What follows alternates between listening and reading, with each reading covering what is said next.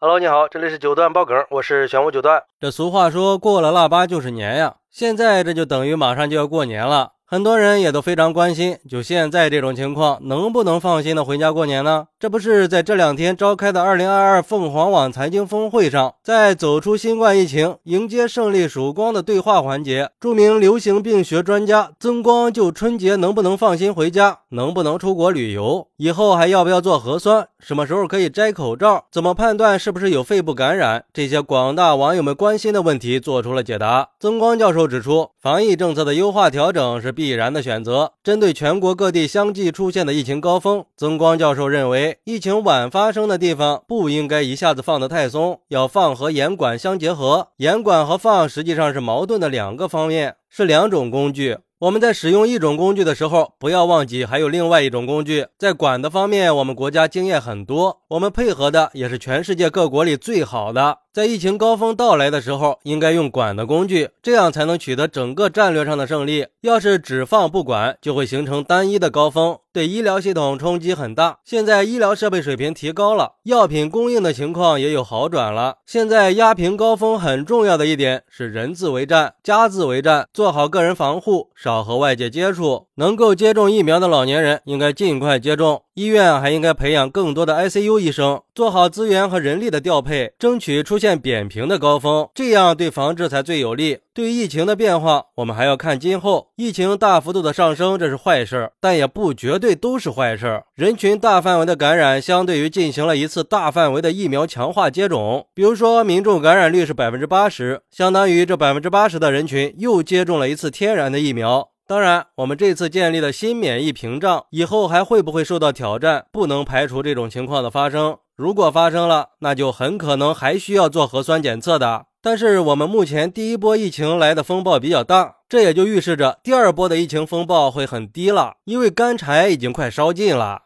而对于很多人都比较关心的春节能不能放心的回家过年的问题，曾光教授表示，完全放心是不可能的，还是要提心吊胆点好，可以加强防范。下一步还应该对发生病例再多做点研究才行。至于能不能出国旅游，曾光教授建议根据自身的情况而定吧，尽量避免全家不分老幼集体出国旅游，因为阳过和没阳过是有区别的，不同的目的地的风险也是有区别的。你想去的地方有没有风险呀？它的疫情流行情况怎么样呢？也应该有所区别的。所以说不能笼统而论。至于怎么判断自己是不是存在肺部感染？曾光教授表示，可以通过血氧指甲仪，指标大于九十五都是正常的，九十三是一个界限。如果低于九十三，甚至低于九十了，那就是重症的体现了。如果没有血氧指甲仪，可以通过呼吸次数来判断。重危病人每分钟的呼吸次数可以超过三十次，自身每分钟呼吸次数超过二十次就要关注了。出现呼吸急促症状就要及时就医了，不要等到太严重了才采取行动。而且曾光教授还透露了一个信号，他说现在就可以分场合的摘口罩了，而且本来戴口罩也是分场合的，比如说在空旷的野外就可以不戴口罩，在疫情感染率已经达到百分之八九十的地方，感染过两周之后，至少就不会像现在都要戴 N 九五口罩了。但是值得注意的是，到医院、商场这些人员密集的地方去，在飞机、火车上还是要戴口罩、勤洗手的。不过，我个人觉得吧，虽然我们现在非常期待不戴口罩的那一天，但是就现在的这种状态，谁也不知道毒株会不会发生变异，所以我觉得我们还是老老实实的戴好口罩，注意防护吧。等待疫情早点彻底的结束吧。好，那你觉得现在有的地方可以不戴口罩了吗？过年能不能放心的回家过年呢？快来评论区分享一下吧，我在评论区等你，